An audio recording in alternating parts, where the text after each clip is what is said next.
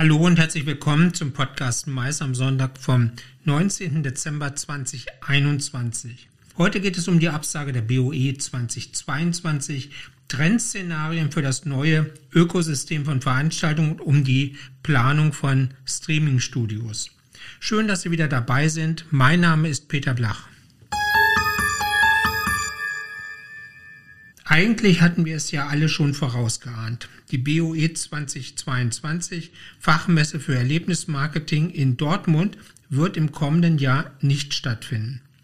Selbst wenn sich genügend Aussteller gefunden hätten, wer sollte die Messe angesichts der hohen Inzidenzen sowie Reiserestriktionen in vielen Unternehmen eigentlich besuchen?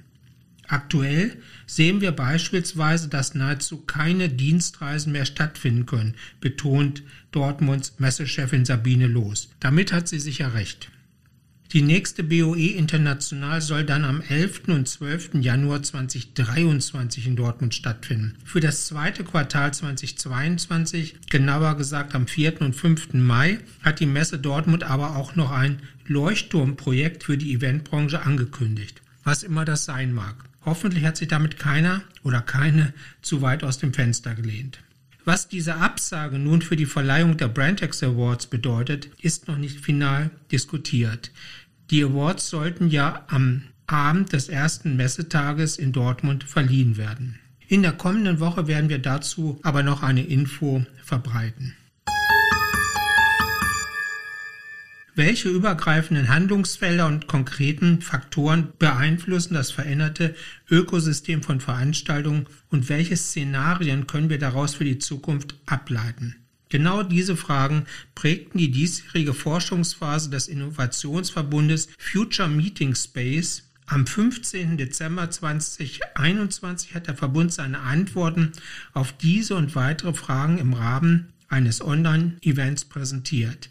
Die Studie Ökosysteme im Wandel Zukunftsszenarien für Business Events im Zeitalter grenzenloser Kommunikation des vom JCB und dem Fraunhofer Institut für Arbeitswirtschaft und Organisation IAO initiierten Projektes soll in Kürze im Web zum Download bereitstehen. Das Ökosystem von Veranstaltungen wird sich in Zukunft massiv verändern. Das ist jedenfalls eines der Ergebnisse dieses Forschungsprojektes. Neue Technologien, Klimaanpassungen, sich verändernde Mobilitätsformen sowie die Flexibilisierung der Arbeitswelt werden die Anforderungen an die Veranstaltungswelt nachhaltig beeinflussen und zu neuen Bedürfnissen der Teilnehmer führen. Der Innovationsverbund Future Meeting Space hat über 60 Einflussfaktoren in zehn Handlungsfeldern genauer betrachtet. Mobilität, Lebensraum, Nachhaltigkeit, Arbeitswelt, Gesellschaft, Markt, politische Rahmenbedingungen, neue Technologien, Veranstaltungsformate und Wissen. Harte Faktoren wie beispielsweise der Einsatz neuer Technologien sind dabei ebenso in die Analyse eingegangen wie Bewusstseinswandel und veränderte Einstellungen der Gesellschaft oder bestimmter Gruppen. Wir sind in einer dynamischen Zeit in die aktuelle Forschungsphase gestartet. Die Pandemie war bereits in vollem Gang und Veranstaltungen fanden hauptsächlich virtuell oder Hybrid statt, sagt dazu Dr. Stefan Rief, Institutsdirektor und Leiter des Forschungsbereiches Organisationsentwicklung und Arbeitsgestaltung am Fraunhofer IAO. Schnell war klar, dass es grundlegende und nachhaltige Veränderungen im Ökosystem von Veranstaltungen geben wird. Mit den nun vorliegenden Ergebnissen wollen wir allen Akteuren, die sich mit Business Events der Zukunft befassen, Orientierung und Inspiration in den aktuell entstehenden Möglichkeitsräumen geben. Für SMA, ein Photovoltaikunternehmen aus Kassel, hat der Medientechnik-Spezialist Sigma aus Düsseldorf im Auftrag der DAT Design Gruppe gerade ein Streamingstudio auf 40 Quadratmeter Fläche für die Unternehmenskommunikation realisiert. Streamings von Webinaren, Interviews und Produktpräsentationen sind hier ebenso möglich wie die Aufzeichnung von Tutorials oder Face-to-Face-Videokonferenzen im Intranet von SMA. Zu den Vorgaben für Sigma zählte ein intuitiver Umgang mit der Technik bei geringem Schulungsaufwand. Dafür fiel die Wahl auf eine individuell designte Benutzeroberfläche. Verschiedene Presets enthalten auf das Szenario zugeschnittene Kamerapositionen, Lichtstimmungen, Audioeinstellungen, Videoroutings und virtuelle Hintergründe und sind via Touchscreen abrufbar.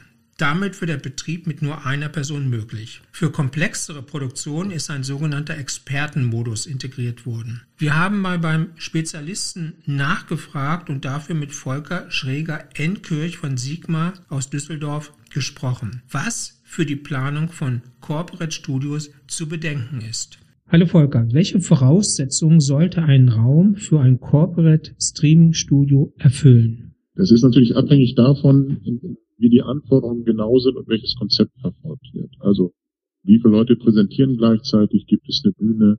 Ist ein Greenscreen geplant? Sind andere Bereiche geplant? Muss man noch äh, Produkte mit unterbringen? Also braucht man eine Ausstellungsfläche. Aber ich sag mal, um klein anzufangen, ich sag mal, aus meiner Erfahrung kann man schon in Räumen mit 30 Quadratmetern äh, was einrichten. Das ist natürlich eine relativ kleine Fläche, die man nutzen kann. Die Räume sollten äh, entsprechend äh, akustisch äh, entkoppelt sein von der Umgebung. Also sprich, es sollte eine entsprechende äh, Möglichkeit geben, externe Geräusche auszuschließen. Fenster aus meiner Sicht nicht unbedingt erforderlich, eher hinderlich, was die Ausleuchtung angeht. Und äh, natürlich sollten die Räume über eine gute Raumakustik verfügen. Du hattest ähm, eben schon über Beleuchtung ähm, äh, gesprochen, beziehungsweise hat es das, hat es das Thema angeschnitten. Welche Aufnahme- und Beleuchtungstechnik ist denn erforderlich und was kostet sowas ungefähr? Naja, also ich sag mal, wenn man es einigermaßen äh, professionell von Anfang an machen will, äh, braucht man schon eine kameragerechte Ausleuchtung. Das ist heute mit äh, LED-Scheinwerfern relativ schnell herzustellen, also auch äh, was den Stromverbrauch ist, kostengünstig darzustellen. Aber ich sag mal, in der Summe kommt man schon bei kleineren Geschichten sehr schnell auf 20.000 bis 30.000 Euro, wo man anfangen sollte zu denken, wenn man es dann professionell machen will und nicht äh, YouTube-mäßig äh, was machen will. Ja. Dann ist natürlich wichtig, dass die Internetverbindung steht, also dass eine, dass eine, dass eine saubere Internetverbindung vorhanden ist mit einer entsprechenden Upstream-Leistung, sodass es da auch nicht zu Okay, zum Thema Streaming komme ich gleich nochmal. Nochmal eine Frage zur Kamera. Hm. Braucht man mehrere Kameras? Reicht eine Kamera? Wenn möglich mindestens zwei, eher drei. Also ich sag mal, einfach um eine Totale zu haben und den Redner dann nochmal in den Fokus zu nehmen. Zwei Kameras empfehlen wir immer. Ähm, drei sind natürlich noch äh, besser, auch wenn man spezielle Situationen auf der Bühne oder in der Präsenzzone hat, um es mal von der Bühne wegzuholen. Drei, dass man eben mal die Totale zeigen kann, den einen oder anderen Redner im Dialog zeigen kann, wäre so die Voraussetzung, die wir dafür sehen. Wenn du jetzt sagst, zwei Kameras, drei Kameras, dann äh, stellt sich natürlich automatisch die Frage, wer bedient das? Wie sieht es denn beim Operating aus? Sind dafür Spezialisten erforderlich oder lässt sich das in Unternehmen oder Agenturen auch selbst realisieren? Also kleine Geschichten lassen sich mit Sicherheit selbst äh, realisieren und auch nach einer Einweisung durchführen, erfahrungsgemäß. Ähm, das haben wir auch schon mehrfach praktiziert äh, mit entsprechenden Einrichtungen. Aber je komplexer, je aufwendiger das wird, äh, dann braucht man natürlich schon die Spezialisten, die äh, wissen, wann sie ein Bild umschalten, wie sie ein Bild umschalten, in welchem Rhythmus im Zweifelsfall, also dann schon mit entsprechender Erfahrung da sitzen ähm, und eine entsprechende Bild- und Datenregie, die man da einbinden soll, um auch Präsentationen etc. sauber. Jetzt hattest du das Wort Streamen beziehungsweise Streamingverbindung, äh, Internetverbindung schon mal angesprochen.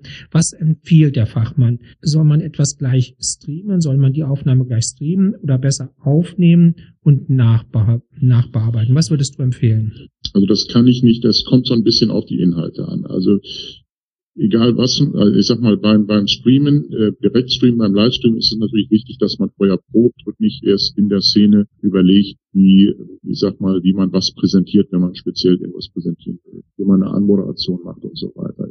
Das wirkt natürlich, das ganze Livestreaming wirkt natürlich authentischer und es verzeiht auch eher Fehler. Wenn ich es natürlich ähm, quasi aufzeichne und hinterher streame, habe ich die Möglichkeit der Bearbeitung, wirkt unter Umständen aber hölzern, weil Übergänge nicht sauber sind etc. Also das ist so ein bisschen, kommt so ein bisschen darauf an, wen man erreichen will, was man machen will. Will ich ein Produkt präsentieren, ist eventuell eine Aufzeichnung sinnvoll, will ich eine Diskussion machen, äh, die auch von live lebt, dann ist eben Livestreaming zu empfehlen. Aber auch da gilt zumindest der Moderator sollte vorher proben äh, und äh, wissen, wie er moderiert und äh, sich nicht selber verzetteln oder in irgendwelchen Fragen ergehen. Dann sage ich vielen Dank an Volker Schräger Enkirch. Gerne. Das war der letzte Meister am Sonntag Podcast in diesem Jahr. Vielen Dank für Ihr Interesse und Ihre Aufmerksamkeit. Ich wünsche Ihnen schon jetzt ein frohes Fest und alles Gute für das neue Jahr. Und natürlich hoffe ich, dass wir uns 2022 wiederhören. Ihr Peter Blach.